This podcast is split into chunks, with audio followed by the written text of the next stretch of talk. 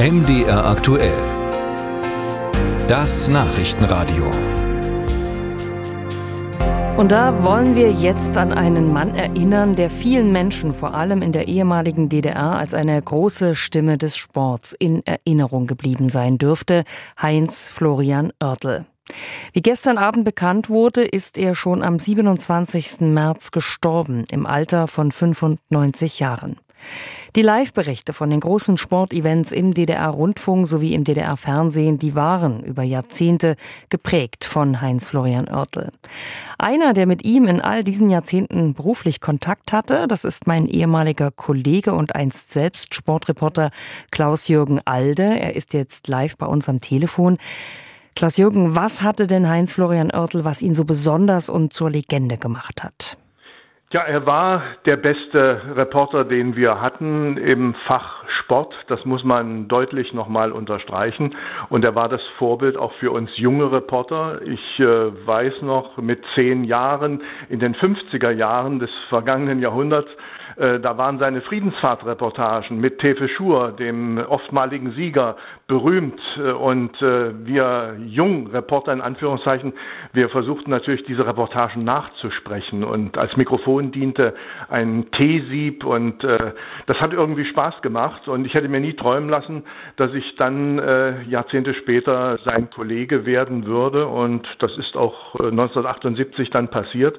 Bis 1991 haben wir äh, viele Stunden, viele Tage auch zusammen verbracht. Er als äh, Leiter der Berliner Redaktion des Berliner Rundfunks und äh, wir bei Radio DDR, wo ja der Sport im damaligen DDR-Rundfunk angesiedelt war. Er hat viele Sportler berühmt gemacht. Waldemar Czerpinski zum Beispiel. Das Zitat, nennen Sie Ihre Söhne Waldemar, das hat wohl es in jeden Nachruf geschafft. Er hat die Karriere von Katharina Witt begleitet und von vielen anderen Stars des DDR-Sports. Hat er da mit seinen Reportagen dem DDR-Sport auch ein ganz besonderes Image verliehen?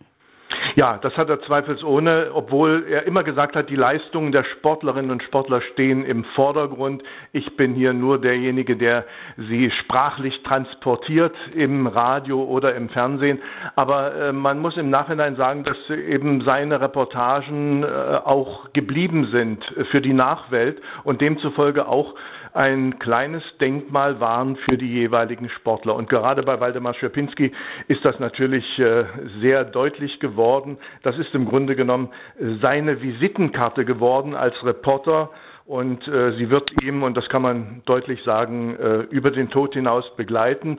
Denn dieser Satz, äh, der wird immer wieder äh, gespielt werden, an den erinnert man sich. Und äh, wir haben uns äh, mal darüber unterhalten, wie er auf die Idee gekommen ist. Denn Oertel war ein akribischer Vorbereiter auch seiner Reportagen. Er hatte zum Beispiel bei Fußballspielen immer eine Variante in der Tasche mit zwei Sätzen, wenn die Mannschaft, die zum Beispiel die DDR-Fußballnationalmannschaft gewinnt, was er da sagen würde wenn sie verliert, hat er auch zwei Sätze und wenn es unentschieden ausgeht. Also er war vorbereitet immer.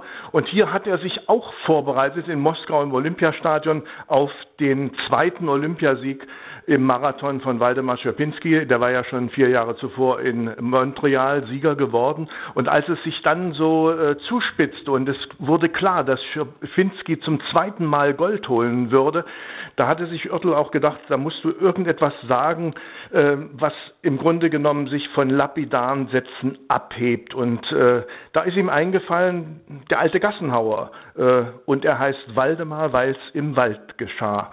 Und das war die Initialzündung für Waldemar. Und äh, dann hat er diesen Satz rausgehauen im wahrsten Sinne des Wortes und äh, ist mit diesem Satz äh, berühmt geworden. Jetzt kennen wir endlich auch die Hintergrundgeschichte dieses großen Satzes. Du selbst hattest ja bis zum Schluss noch regelmäßig Kontakt zu Heinz Florian Oertel. Als was für einen Menschen wirst du ihn denn ganz persönlich in Erinnerung behalten? Ja, er ist äh, ein, ein Mensch gewesen, der war humorvoll, der war gebildet, der war schlagfertig, der war auch hilfsbereit. Äh, und er war auch verspielt. Also ich erinnere mich noch, er nahm immer an den Montagssitzungen teil bei uns und äh, da lebten ja auch noch viele der alten Kollegen, wie Wolfgang Hempel, Werner Eberhardt äh, und Helmut Schulze. Und äh, Oertel war verspielt, er drehte Papierkügelchen und bewarf die Kollegen. Also er hatte auch da seinen Spaß dabei und äh, er war im Grunde genommen ein sehr umgänglicher Mensch und äh, als solchen werde ich ihn auch in Erinnerung behalten. Äh, es ist die letzten Jahre dann gesundheitlich immer schlechter geworden, denn wir haben auch den Kontakt gehalten nach der Wende. Er ging ja in Rente und es gab dann immer noch einen äh, Sportreporter-Stammtisch. Die alten Radioleute trafen sich einmal im Monat und da war er viele Jahre dabei, aber die letzten Jahre, da ging es ihm dann gesundheitlich schon nicht mehr ganz so gut und er musste oftmals an diesem Montagstreff dann passen. Er lebte ja zum Schluss auch sehr zurückgezogen. Es ist davon auszugehen, dass er schon beigesetzt wurde. War das sein Wunsch, dass das so in aller Stille und im ganz familiären Kreis passiert? Ich glaube, das war sein Wunsch, das wollte er immer, ähm, auch äh, in unmittelbarer Nähe seiner sehr früh verstorbenen Tochter beigesetzt zu werden in äh, Berlin. Und äh, ich glaube, das hat er alles so geregelt, keine große Beerdigung, kein großes Brimborium um ihn herum. Und ich glaube, das ist auch ganz im Sinne seiner Frau Hannelore und seines Enkelsohns, denn das ist noch eine bemerkenswerte Lebensleistung der beiden gewesen, äh, die nach dem Tod, äh, dem frühen Tod der Tochter, den äh, minderjährigen Enkelsohn dann aufgezogen haben. Und der müsste jetzt auch so Mitte 20 sein und hat seinen Weg gemacht. Und da waren die Großeltern Örtel auch sehr stolz.